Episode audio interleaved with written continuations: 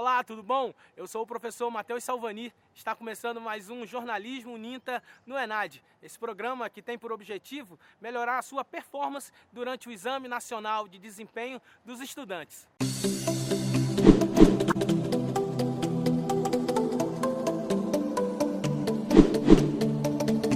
Oi, gente, tudo bom?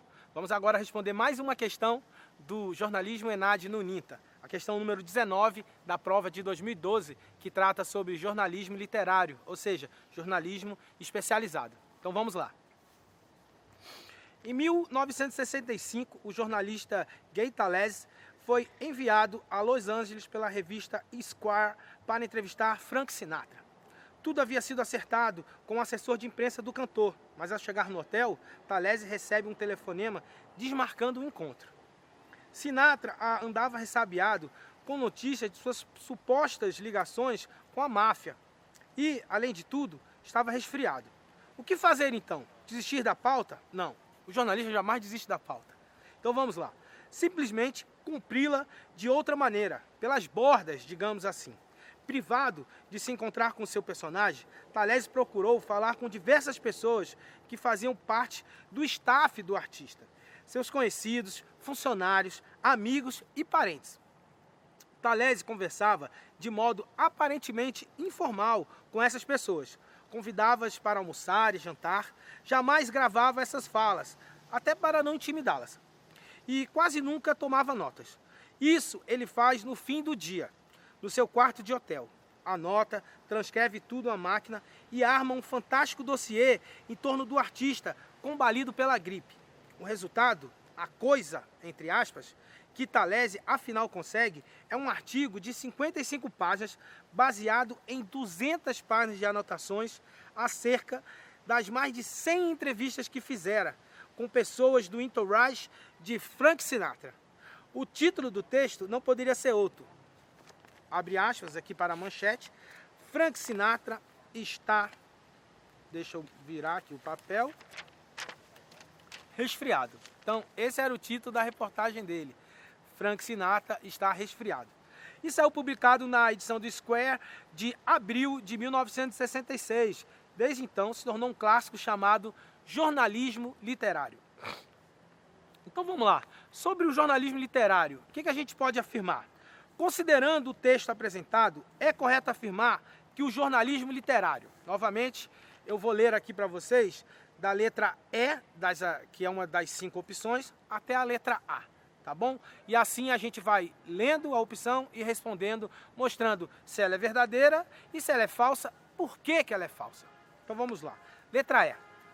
Compõe um gênero à parte no jornalismo porque rompe com a ideia de prestação de serviço ao público, dada a sua proposta de experimentação e de solução de problemas típicos do jornalismo tradicional com criatividade e inovação. Gente, por que, isso aqui está errado? Porque é o seguinte, essa opção afirma que o jornalismo literário rompe com a prestação de serviço público do jornalismo. Então, assim, ó, o principal objetivo do jornalismo é informar. Ou seja, esse é o nosso serviço, dar informação ao público. Então, se a gente não está fazendo nada que seja de informação relevante, não é jornalismo, é literatura. Então, por isso está errado. O jornalismo literário, ele não rompe com esse objetivo principal, que é o prestar o serviço da informação. Podemos considerar então a, questão, a letra E errada. Letra D. Utiliza linguagem semelhante ao do jornalismo diário tradicional, ou seja, estruturada na pirâmide invertida e na primazia do lead, diferindo-se dele do que se refere à amplitude de contextualização e ao formato long form. Não, gente, não é isso não. É, o jornalismo literário ele é totalmente de, diferente do jornalismo factual. Né? O jornalismo literário ele tem mais liberdade. Por exemplo, a objetividade não é uma primazia. Já no jornalismo factual, o jornalista sempre deve ser objetivo no seu texto. Né? É, é frases curtas, períodos curtos. Já no jornalismo literário, a gente pode dizer que o jornalista tem muito mais liberdade de atuação. Por isso, é, a gente não pode afirmar que são linguagens, é, como ele fala aqui, ó, semelhantes. Não. Então, por isso, a letra D está errada. Letra C. Com maior liberdade editorial e sua produção está próxima da literatura do que o jornalismo, pois ignora-se os fatos, a verdade e a objetividade que se misturam à ficção. Gente, vamos lá. O jornalismo literário, ele não ignora a verdade nem os fatos. Normalmente, ele é baseado em fatos reais. Né? Entretanto, o jornalismo tem mais liberdade de explorar os acontecimentos, os fatos. Então, o jornalismo só é jornalismo se ele se aproxima da, a, a, do relato dos fatos com maior clareza possível, se ele nunca se distanciasse da verdade. Né? Então, isso é fazer jornalismo, buscar a verdade, buscar os fatos e é, divergir sobre isso é natural. Entretanto, não abandonar a verdade jamais. Tá certo? Então vamos lá. Por isso está errada a letra C. Letra B. Permite-se seja conferido privilégio a definidores primários e às fontes oficiais das reportagens, como funcionários e assessores do staff de um entrevistado. Gente, jornalista não privilegia ninguém, a não ser a informação. Então, você não tem que privilegiar fontes, de jeito nenhum. Por isso, está errado, tá certo? E vamos à alternativa correta, que é a letra A.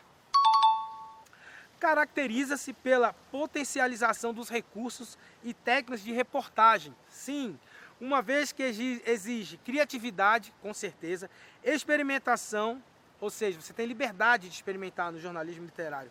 E, sobretudo, apuração rigorosa. Novamente, está vendo?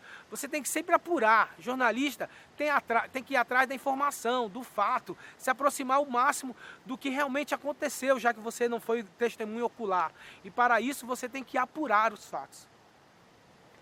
Observação atenta às abordagens éticas, sem dúvida. Né? A ética jornalista deve estar sempre presente no, no, independente do gênero jornalístico que você for escrever, seja um jornalismo esportivo, jornalismo literário, jornalismo noticioso, não interessa. A ética jornalista, jornalística deve estar sempre presente, tá bom? Então, a resposta correta desta questão é a letra A e a gente fica aqui com mais um jornalismo Ninta no Enad.